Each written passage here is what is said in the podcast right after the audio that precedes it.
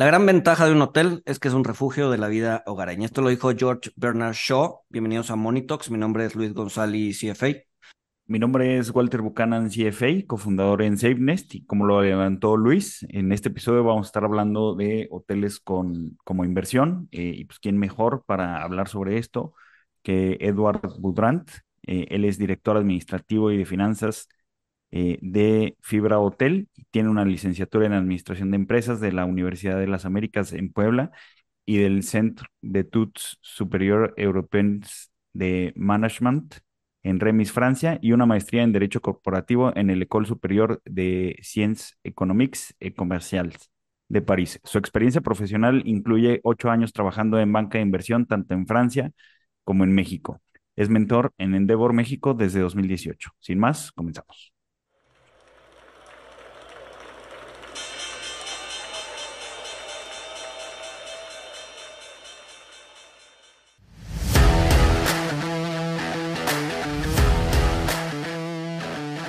Monito, el otro lado de la moneda. Y Edward, muchas, muchas gracias por estar acá. Muchas gracias, Luis. Muchas gracias, Walter, por, por invitarme. Es un placer participar con ustedes el día de hoy. A ah, mil gracias por acompañarnos. Eh, y bueno, si, si para comenzar el, episodio, eh, pues si, si nos puedes dar una, una introducción de pues sí, cómo, cómo ven los, los inversionistas, eh, pues la, la, los hoteles como, como clase de activo, eh, lo ven como, como real estate, lo ven como eh, pues algo que genera ingreso pasivo. ¿Qué nos puedes platicar un poquito de esto como introducción al tema?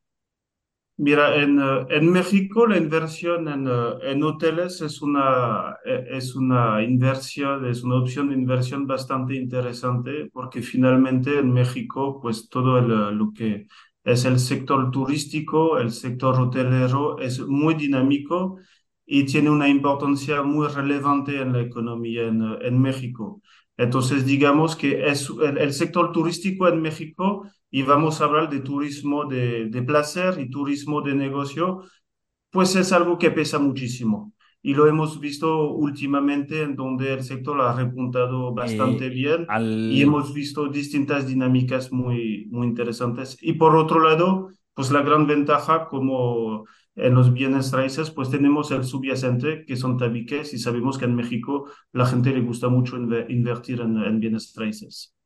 Sí, o sea, ade- además de la ventaja de, eh, pues, bienes raíces, pues tien- tienes la, tienes la ventaja de, pues, que te va generando un, un ingreso, pues, al estar rentando eh, las habitaciones. Eh, este, este ingreso comparado con, con el real estate tradicional, ¿cómo, cómo lo podemos comparar, Rigor? Pues digamos, es un ingreso que no es tan pasivo como, como, como una, una renta inmobiliaria tradicional. Nosotros en los hoteles tenemos la posibilidad pues de, de, de, tener acciones para que este ingreso le, le, metamos algo y pues le podamos uh, uh, demultiplicar entre comillas. Es decir, por ejemplo, yo veo en mi fibra y comparado con la las otras fibras más tradicionales de oficinas industrial o de centros comerciales, mis contratos de arrendamiento no son de tres, cuatro o cinco años, es de una noche, dos noches, tres noches. Entonces, cada día, pues uh, firmo un nuevo contrato de arrendamiento y cada día, pues vence este mismo contrato de arrendamiento. Entonces, yo tengo la posibilidad, pues, de incrementar los precios y de tener una, una política de precio bastante dinámica. Y, por ejemplo, un ejemplo muy claro, la Fórmula Uno. Tenemos un hotel que es el Fiesta Americana Viaducto que abrimos en, 2000, uh, en 2019, que seguramente cuando toman viaducto y van a al aeropuerto lo van a ver en el lado derecho una estructura nueva y con, uh, con vigas grandes de madera. Este fin de semana, gracias a todo el trabajo que nosotros hicimos y nosotros exigimos a nuestro operador como, de, como asset manager de, de, de pricing management, pues logramos una tarifa promedio de 11 mil pesos cuando y una, una ocupación del 90%.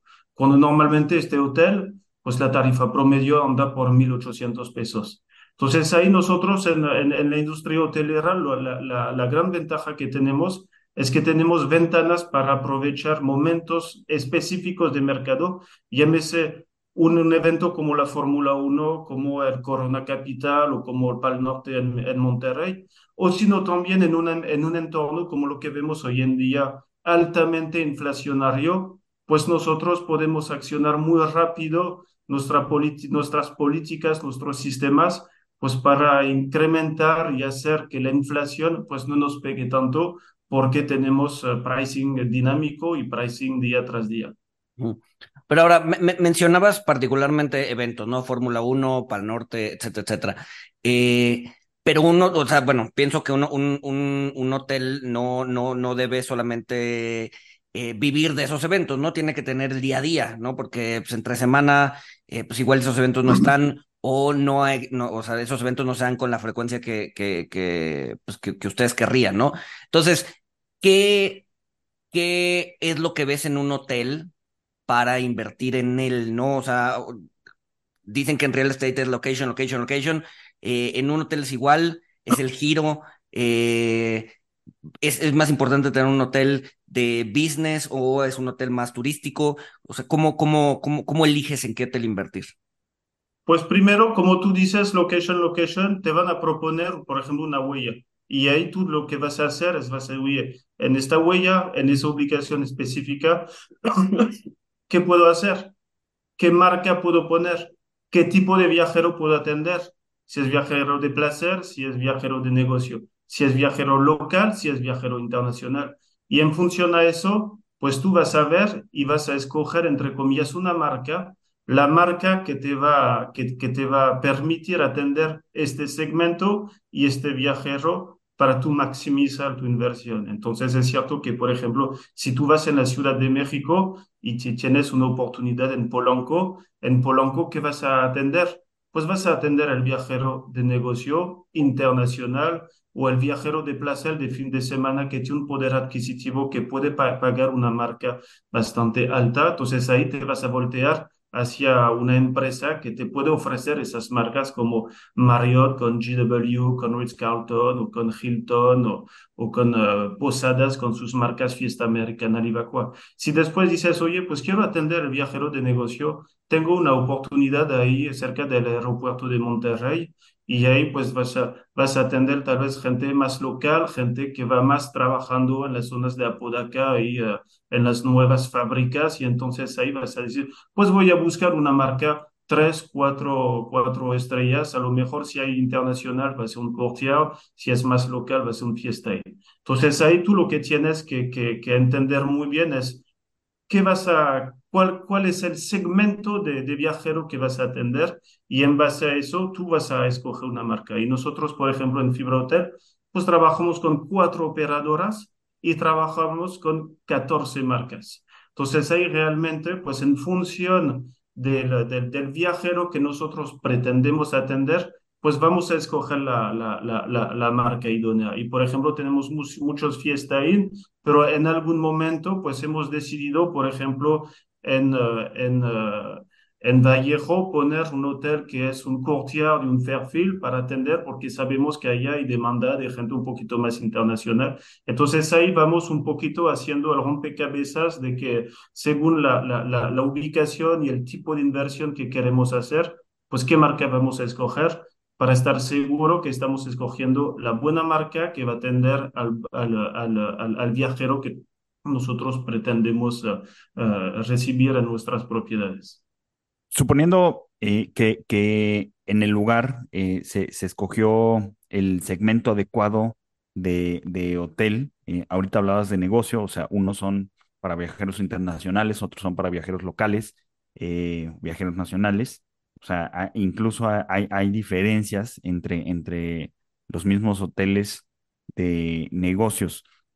Eh, pero de, dependiendo de la categoría, o sea, es diferente la, la rentabilidad eh, por, por segmento eh, o, o, más o menos es parecida. O sea, un, un, hotel de, para viajero internacional, la, la, rentabilidad y los, los yields que tiene hay diferencias sobre los yields que tiene eh, pues un hotel eh, para eh, viajes de negocios eh, más modesto, como los que están cercanos al aeropuerto, o al final de cuentas eh, termina siendo lo mismo, asumiendo que tienen buena ocupación?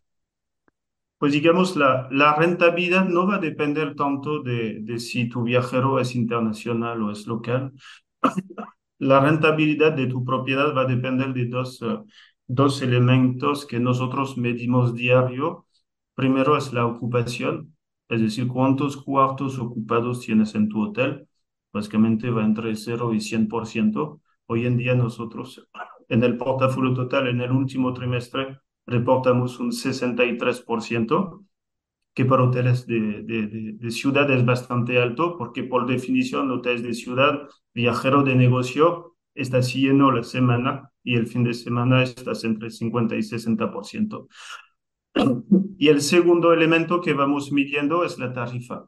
Y la tarifa, eso va a depender pues de, pues de la ocupación, de la demanda, de la calidad de tu activo de la marca que puedes tener, porque obviamente cuando tienes una marca internacional, ellos van a cobrar más en dólares, entre comillas, entonces van a tender a, tener unas tarifas más altas porque el viajero internacional paga, paga, paga un poquito más. Entonces, dependiendo de eso, vas a mezclar tu ocupación y tu tarifa promedio y vas a llegar a, una, a una, un, indicador que se llama tarifa efectiva o en inglés es uh, revenue per available room, básicamente es el ingreso que te deja cada cuarto, cada noche. Y en base a eso, pues vas a determinar un poquito tu utilidad, porque esos hoteles también lo que vemos a nivel, tienes el ingreso, este componente de la tarifa de ocupación, y después tienes todo el gasto operativo.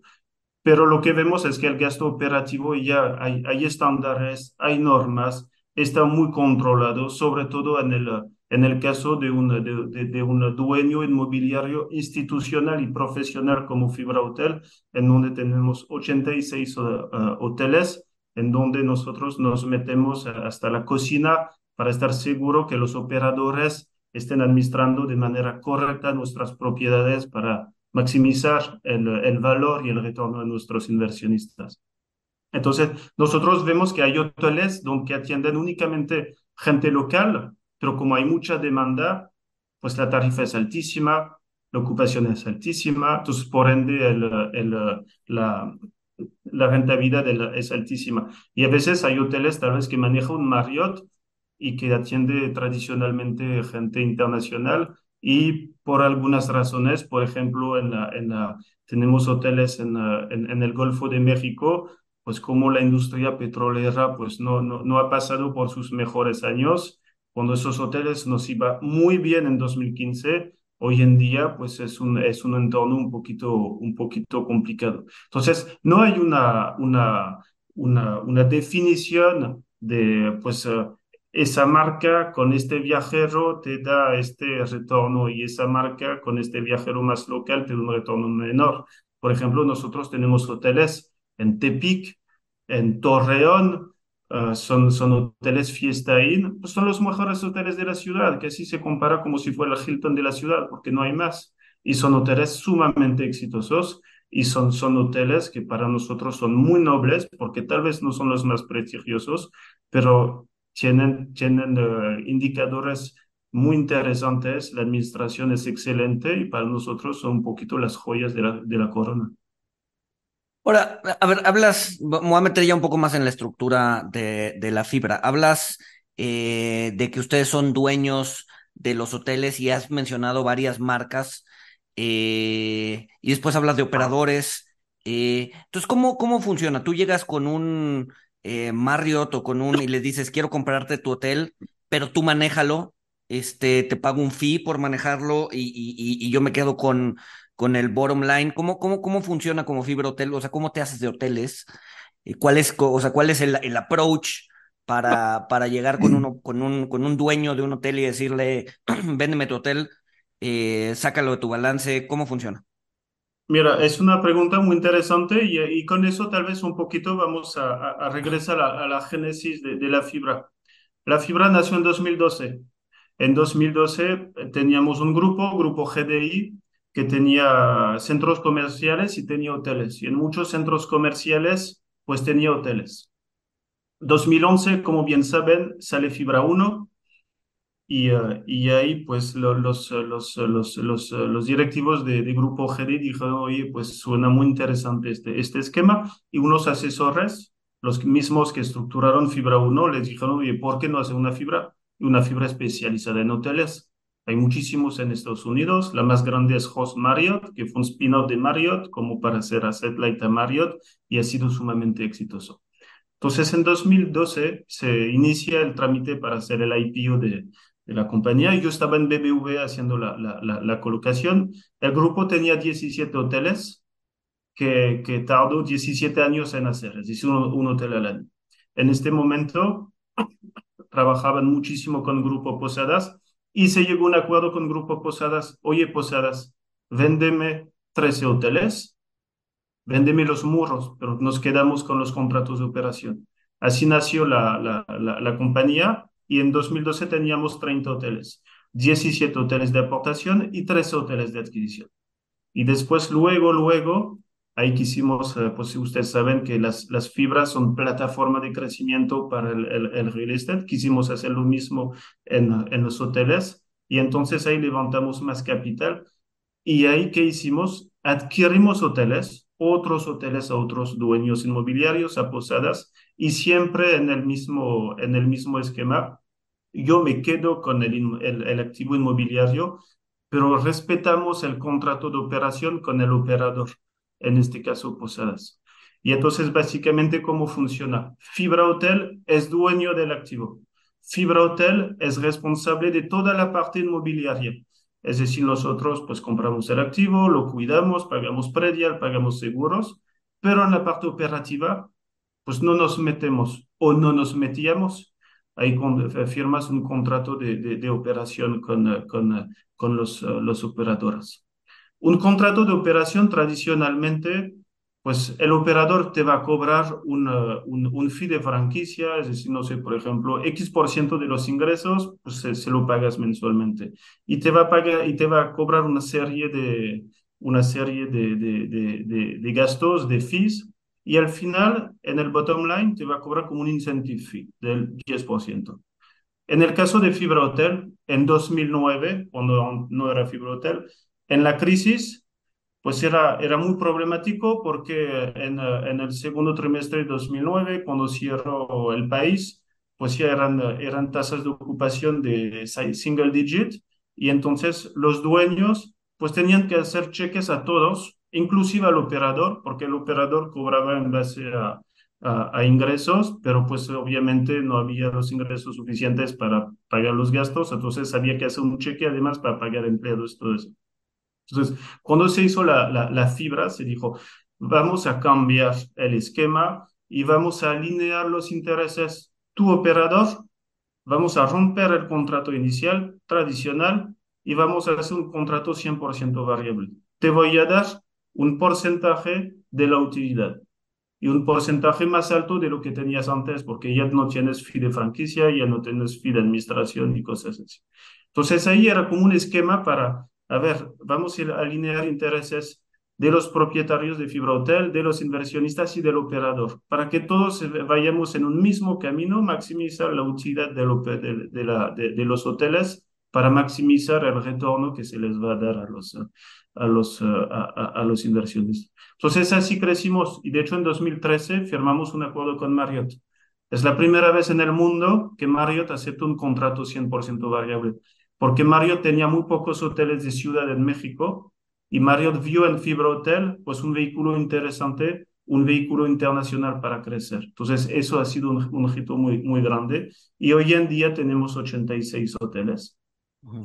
Y hemos evolucionado muchísimo, hemos aprendido muchísimo. Al inicio pues sabíamos hoteles, pero no sabíamos como hoy, porque a lo largo de esos 10 años estructuramos la compañía con un equipo de asset management, que es, que es gente que fuimos a buscar en la industria hotelera, en las operadoras, para que nosotros no solamente es que cada, cada mes el operador nos diga, oye, aquí están los resultados de estos hoteles, pero que nosotros podamos entender, podamos opinar, podamos discutir sobre política de, de, de, de pricing, sobre política de, de, comercialización, sobre la, la, la, administración de los gastos. Entonces hicimos toda una administración internacional, uh, interna y profesional, pues para tener como un check and balance con el operador, porque ellos están manejando nuestros recursos, los, los mil millones de dólares que tenemos en el balance, se los dimos a los operadores, pero nosotros pues tenemos el deber fiduciario vis-à-vis -vis de nuestros inversionistas de, de, de de estar, que ellos estén seguros que nosotros estemos exigiendo a las operadoras. Y un ejemplo muy claro, en la pandemia, ¿qué pasó? Porque también el esquema de fibra hotel es que los gastos, los ingresos son de fibra hotel, los gastos son de fibra hotel. Es decir, que ellos manejan eso en mi nombre y yo cada mes pues les pago sus, uh, sus, uh, sus honorarios en base a resultados.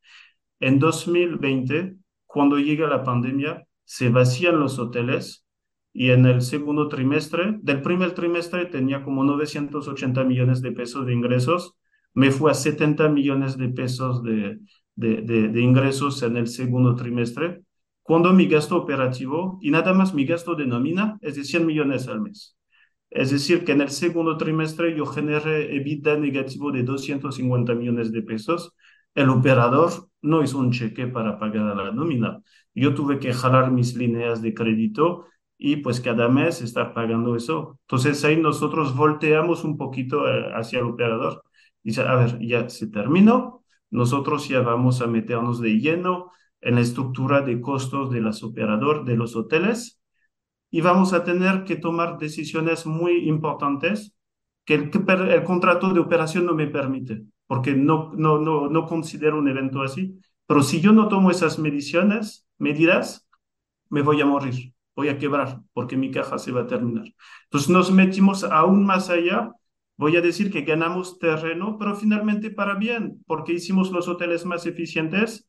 Entonces hicimos que los hoteles, pues con el mismo ingreso, generarán ahorita en un entorno ya más normal una utilidad mayor, entonces el operador gana, gana un poquito más. Entonces eso también es la belleza de, de este modelo de negocio, donde finalmente tienes el operador y tienes un asset manager. Y el asset manager no solamente va a ver si, el, si los tabiques están bien cuidados, pero también van a ver si el contrato de operación está bien ejecutado y si el operador está haciendo su manera de manera muy eficaz.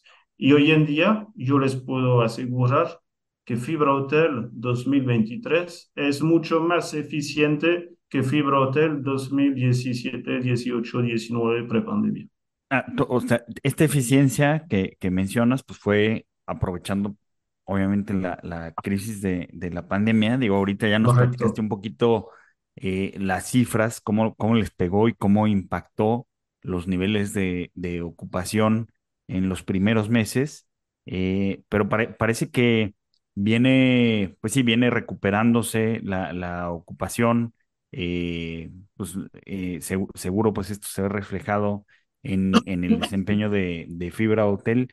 Eh, ¿cómo, cómo, ¿Cómo has visto la tendencia para el sector hotelero, eh, sobre todo para los segmentos que manejan, eh, después de la, de, la, de la pandemia? ¿Qué cambios ha habido o, o, a qué deberíamos de prestar atención? Mira, algo que yo en lo personal tenía mucho temor era una guerra de precios y que los precios se estancaran como los precios se estancaron en el 2009 y tardaron hasta el 2012 en regresar en los mismos niveles. Pero lo que hemos visto es que con todo este tema inflacionario, pues ustedes lo han visto, seguramente tomar el mismo boleto de avión, pagar el mismo hotel y el mismo restaurante que prepandemia, pues es sumamente más costoso hoy que hace, que hace tres, cuatro años. Y afortunadamente, pues los, los hoteleros han sido bastante responsables y no entraron en una guerra de tarifa para reconstruir la, la, la ocupación. Entonces, la tarifa se ha mantenido, la tarifa ha incrementado y la ocupación ha venido recuperándose paulatinamente.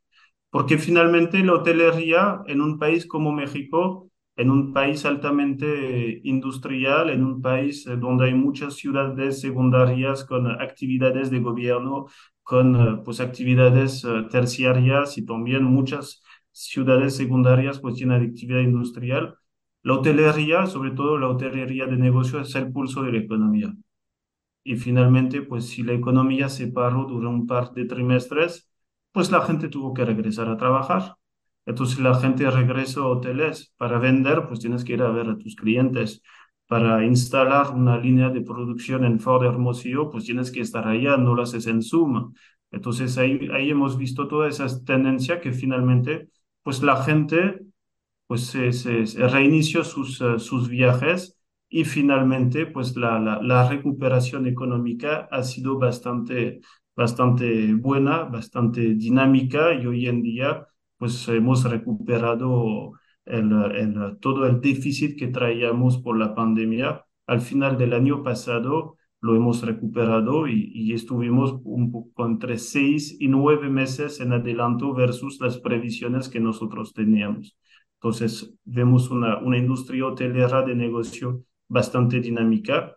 Vemos también los fines de semana están mucho más activos que antes, con todos esos eventos que, les, que comentamos al inicio de, de, la, del podcast. Hoy en día hay más actividades de conciertos deportivos, culturales uh, en todo el país, que antes había muy pocos. Entonces, eso ayuda, ayuda mucho. Y después tenemos toda la parte de leisure, en donde nosotros tenemos uh, una exposición limitada pero importante con un hotel all inclusive en, en Cancún, el Fiesta Americana Condesa Cancún, de 507 habitaciones.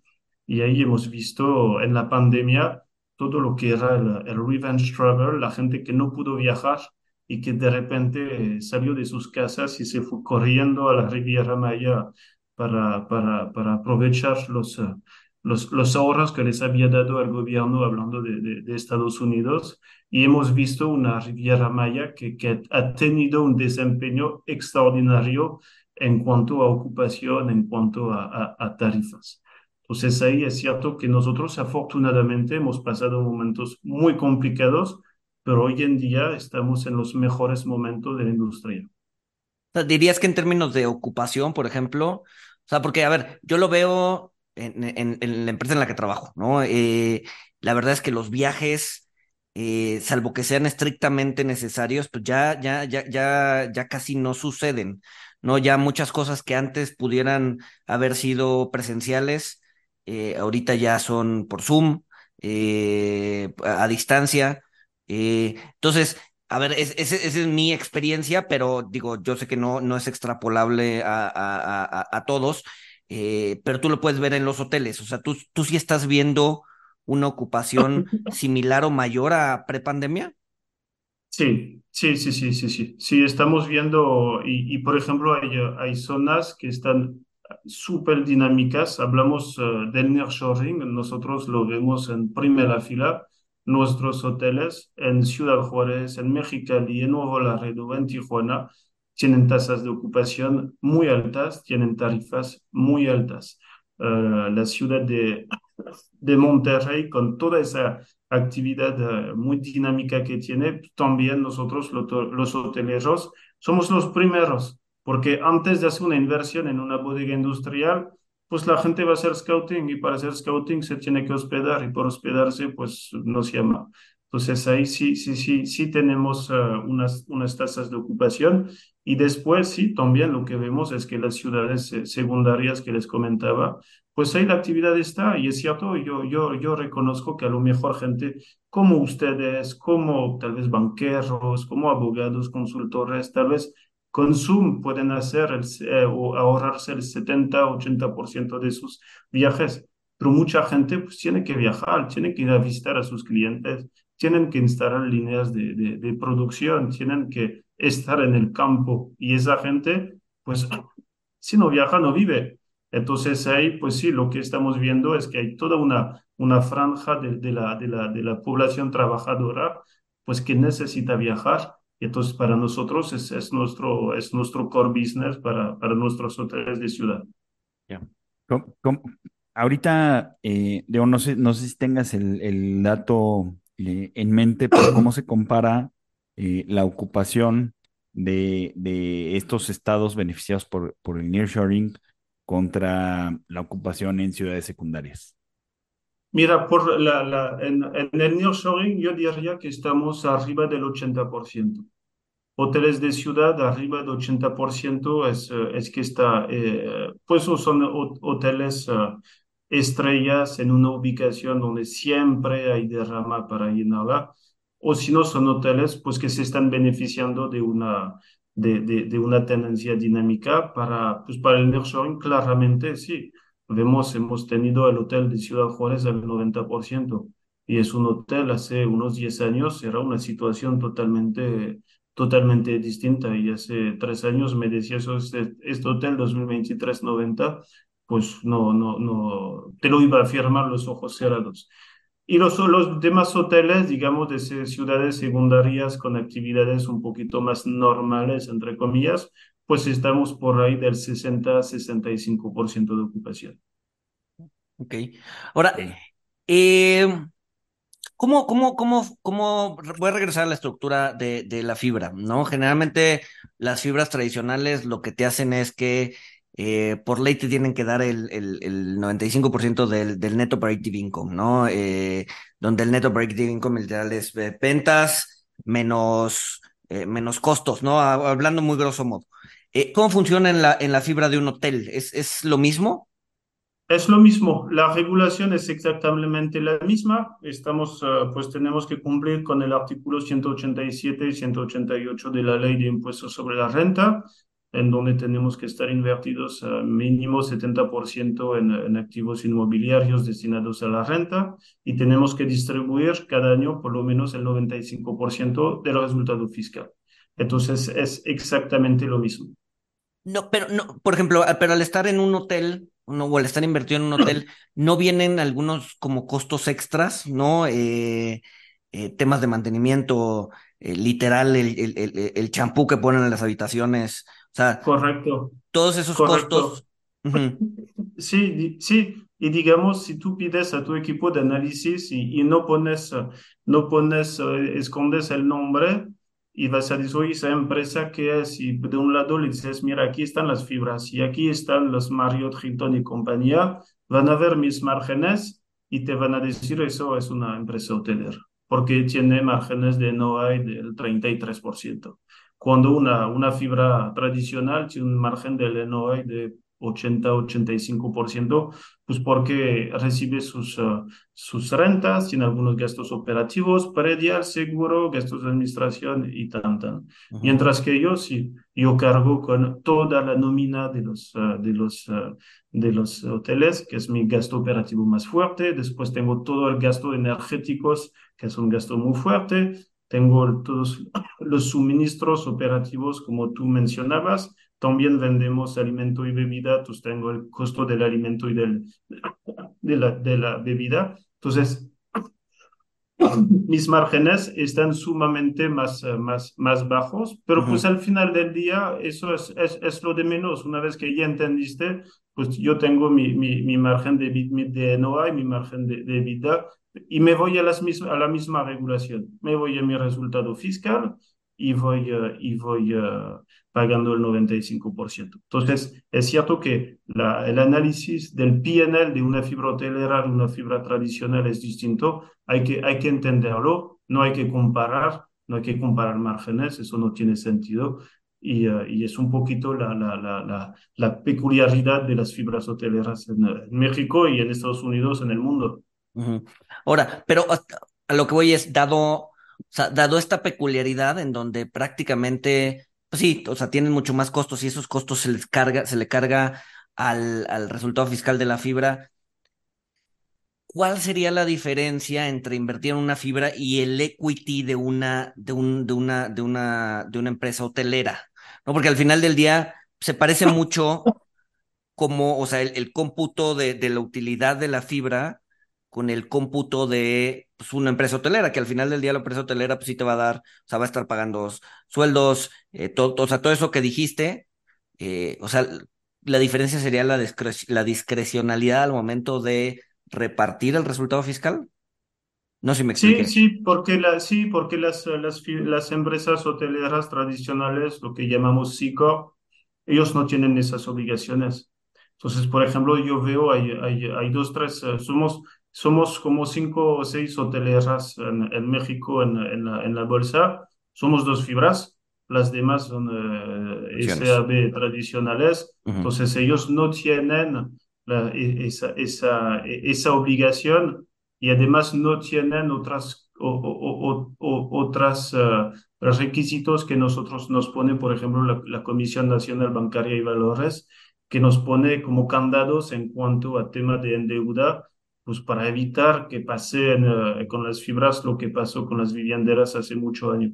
Entonces ahí hay un, hay, hay un tema donde a veces sentimos las fibras que pues tenemos uh, candados que otros que son muy parecidos a nosotros no tienen por no ser fibra. Pero bueno, no, no, no, no, no pasa nada. Y, de, y después, digamos, si, si nosotros lo que vemos contra empresas hoteleras tradicionales, y yo, por ejemplo, si me comparo con Marriott, pues yo tengo mis activos como mis tabiques, tengo un subyacente que finalmente nadie, pues que, que, es tangible. Una empresa hotelera tradicional se movió muchísimo y hizo todas esas, esas políticas de asset light, de, de deshacerse un poco de esos, de, de esos tabiques, porque finalmente cuando tú analizas unas líneas de negocio, pues una marca, operar una marca, responde a dinámicas y a, requisitos de retornos muy distintos a una empresa que dice que es una empresa inmobiliaria.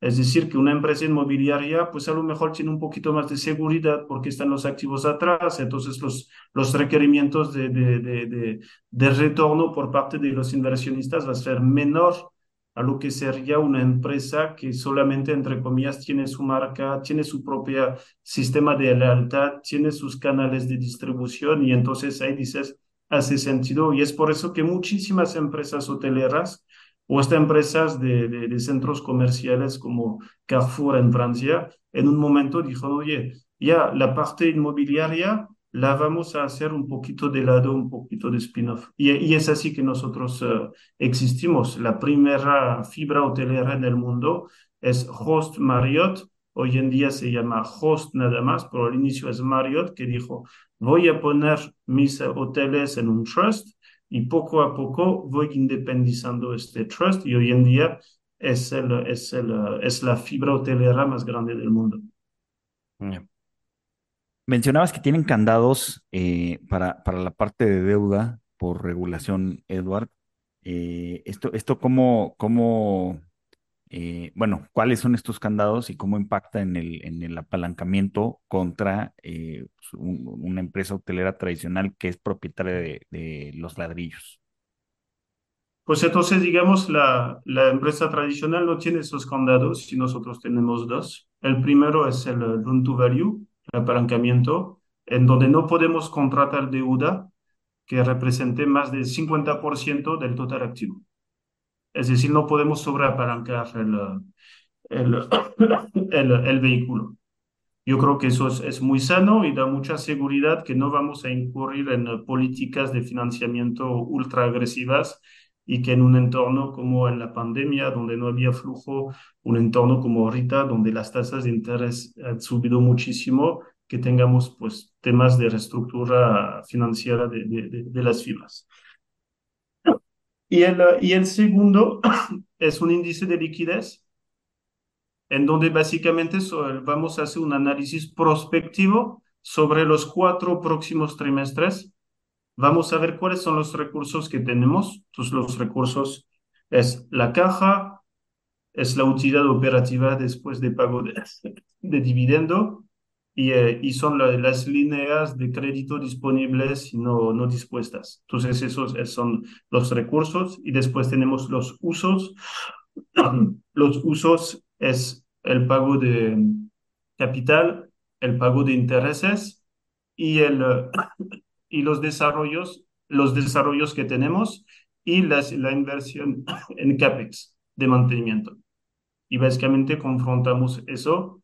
Si es inferior a uno, es decir, que si los usos están superior a los recursos, pues ahí estamos en, en, en, en estamos incumpliendo esta, esta regla y ahí tenemos que presentar un plan a nuestro comité técnico. Esos candados se han discutido muchísimo en el año 2013-2014 con la comisión y se publicaron en, en 2014. Eso se hizo en conjunto con la MEFIBRA, es decir, el gremio que representa todas las fibras, para trabajar de la mano, para, no, para que no nos impongan este, este, eh, esos candados, pero para que sean candados que también a nosotros nos hacen sentido. Llevamos 10 años y al día de hoy ninguna fibra ha levantado la mano porque en algún momento iba a, a incumplir esos candados. Entonces, digamos que yo creo que ha sido un trabajo bastante inteligente por parte de las autoridades de trabajar con nosotros y hoy el día el resultado es que todos nos sentimos muy cómodos con, con, con esos candados. Ahora, cambiando eh, un, un, un, un, poquito el, el, el, tema, sobre todo en la competencia, ¿no? ¿Cómo han visto el impacto que ha tenido vehículos como, como Airbnb en, en la industria hotelera, ¿no? O sea, realmente, realmente tiene un impacto importante o, o, o, o sea, ¿han visto un decrecimiento en el, en el market share por, por, por Airbnb? Yo creo que sí hubo, hubo algún impacto, pero la realidad es que no lo hemos vivido tanto. Yo creo que Airbnb está, está muy potente en algunos segmentos específicos que tal vez nosotros en Fibra Hotel no estamos atendiendo.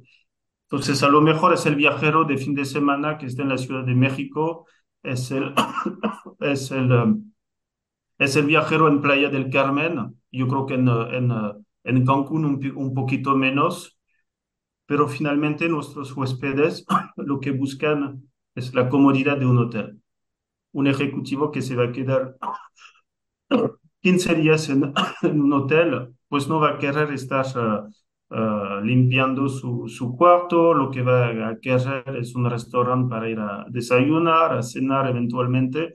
Entonces, uh, pues sí hubo temores que nos comieran parte del, del pastel, por la realidad es que no hemos sufrido mucho. Yo creo que el único hotel donde sí le hemos sufrido un poquito es un hotel de, de Playa del Carmen, porque ahí Playa del Carmen, Tulum, eso sí está, está la penetración de Airbnb es, es, es muy fuerte, pues a nosotros no nos pegó.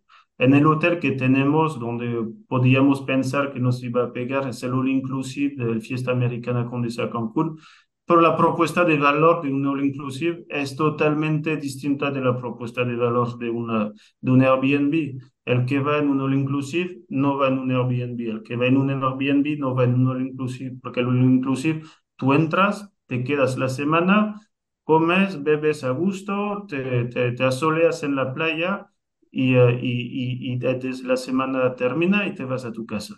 Eso el Airbnb no te lo propone. Entonces, para nosotros, para nuestros activos, digamos que Airbnb no ha sido una, una un game changer.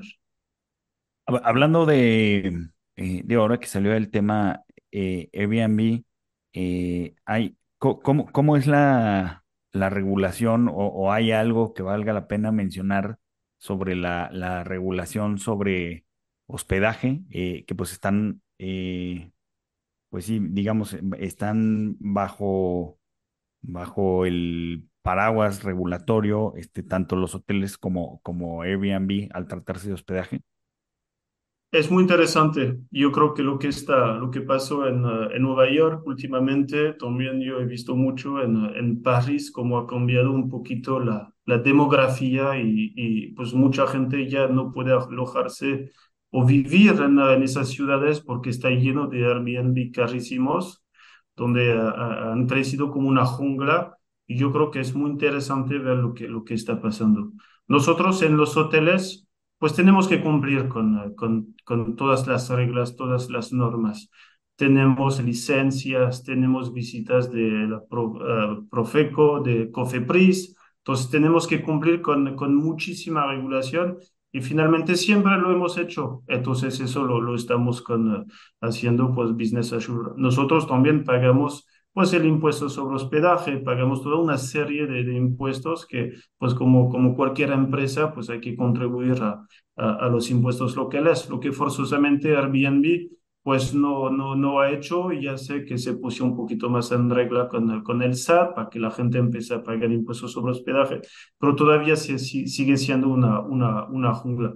Yo creo que es muy sano pues que, las, que los gobiernos estén tomando cartas en, en el asunto, porque también sí es cierto que para muchos hoteles, tal vez hoteles un poquito más, más, más familiares, más chiquitos, pues ha sido una, una, una, una competencia un poquito, un poquito desleal y finalmente si vemos esas ciudades que toman esas decisiones, es que algo no estaba, no, no, no, no, no estaba tan bien y qué bueno que estén, eh, lo, lo, estén arreglando.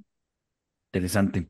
Oye, Eduard, eh, viendo, checando el, el portafolio de, de Fibra Hotel, este, veo que tienen el, el Fiesta Americana de Aguascalientes y, y, pues bueno, ahora sí que por curiosidad eh, preguntar eh, cómo, eh, qué, qué, qué porcentaje del ingreso anual proviene de las cuatro semanas de feria de, de, San Marcos, que me imagino que pues tienen una ocupación eh, cercana al 100%.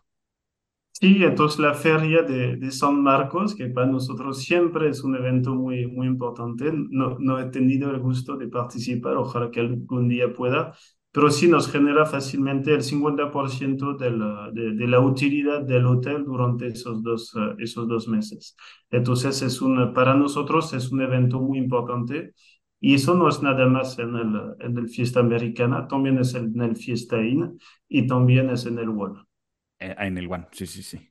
Y, y de hecho, qué, bueno que me preguntas eso porque siempre hay, hay anécdotas y hay historias muy, muy interesantes y en un momento, cuando la Nissan estaba muy fuerte en, en Aguascalientes, el Fiesta Inn estaba lleno de, de japoneses. Entonces teníamos a gente que hablaba japonés para atenderlos y a los hoteles les encantaba el hotel y les encantaba más que otros hoteles más nuevos, más, uh, más frescos, entre comillas, porque hicimos un jardincito ahí un poquito zen, un poquito japonés, les permitíamos a veces okay. fumar en áreas públicas y eso hacía que este hotel era un exitazo para nosotros cuando era un hotel que cuando lo ves y lo ibas a visitar, pues tal vez no era el hotel más atractivo, pero pues ahí como que los hoteleros a veces encuentran este prismo pues para enamorar a una población y ¿qué, qué población era? Era todos los técnicos de Aguascalientes de la Nissan que venían de Japón para trabajar en, la, en las líneas de producción. Claro, es un tema ya más que más que del bien inmueble, es un tema de servicio, ¿no? Es, es, es darle, correcto. darle al cliente lo que busca. Es correcto, es darle, es darle al peso que van a pagar un, un extra de valor para que, se, para que estén a gusto, se sienten en casa y, y cuando van a, pidiendo viajes a su travel manager, digan, ¿sabes qué? Yo quiero quedarme aquí. Sí, claro. Ahora, en, del otro lado de la moneda, Walter te, te, te, te preguntó sobre Aguascalientes, yo te pregunto sobre Acapulco. ¿Tenían, ¿Tienen propiedades ahí? ¿Cómo, cosa que, que si, si sí que esperan de, de, de la zona en los próximos meses, años? Mira, sí tenemos un hotel en la costera que es el One, entonces, obviamente, como todos los, uh, los, uh, los, hoteles y muchas construcciones, pues ha tenido daños. Afortunadamente, no ha, no ha tenido daños estructurales, entonces ahí son uh, vidrios, puertas, ventanas que volaron. Estábamos al 90% de ocupación en este momento porque teníamos el Congreso de los Mineros, que es un congreso muy importante cada año en Acapulco. Afortunadamente todos los, uh, los, uh, los, los, huéspedes han sido resguardados y no hemos tenido temas de, de integridad física en, en, los, en, los, en los huéspedes y tampoco en los empleados. Y ahorita lo que, la, lo, lo, lo, que hicimos es que permitimos a la Guardia Nacional que se alojara, porque pues se mandan muchísimos elementos y nosotros abrimos uh, tres pisos del hotel para que pudieran estar en, en, en, hospedados en el hotel. Y vamos a, vamos a ver los, los daños, estamos uh, analizando los daños, estamos viendo con la aseguradora y lo que vamos a, a, hacer es pues remodelar el hotel porque hoy en día no están uh, en condiciones de, de, operar y vamos a ver cómo le podemos dar una, una nueva vida a este, a este, a este activo obviamente pues estamos to todos desolados con lo que, con lo que pasó en, en, en Acapulco.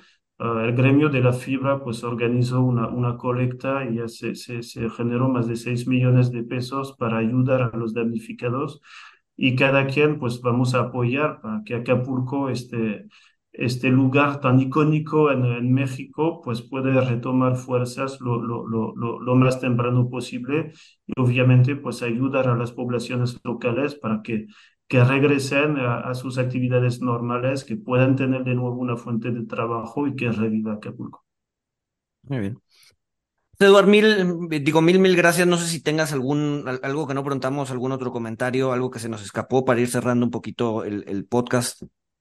No, pues mil, mil gracias a ustedes por, por invitarnos. Siempre es un placer para nosotros uh, poder uh, platicar al, respecto de, de, Fibra Hotel, poder ayudar a la educación financiera en este, en este país para que más gente pueda saber dónde invertir, cómo invertir, cuáles son las opciones de, de inversión uh, el día que quieren que, que, regresemos con muchísimo gusto y, y pues sí, gracias por, por darnos la oportunidad de, de, de platicar con ustedes, Luis y Walter.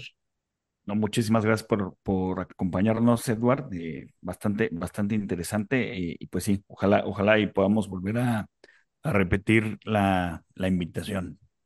Perfecto, pues yo estoy puesto. Ya saben que aquí el micrófono está abierto. Mil, mil gracias, Eduardo. Y nos escuchamos el siguiente miércoles. Saludos.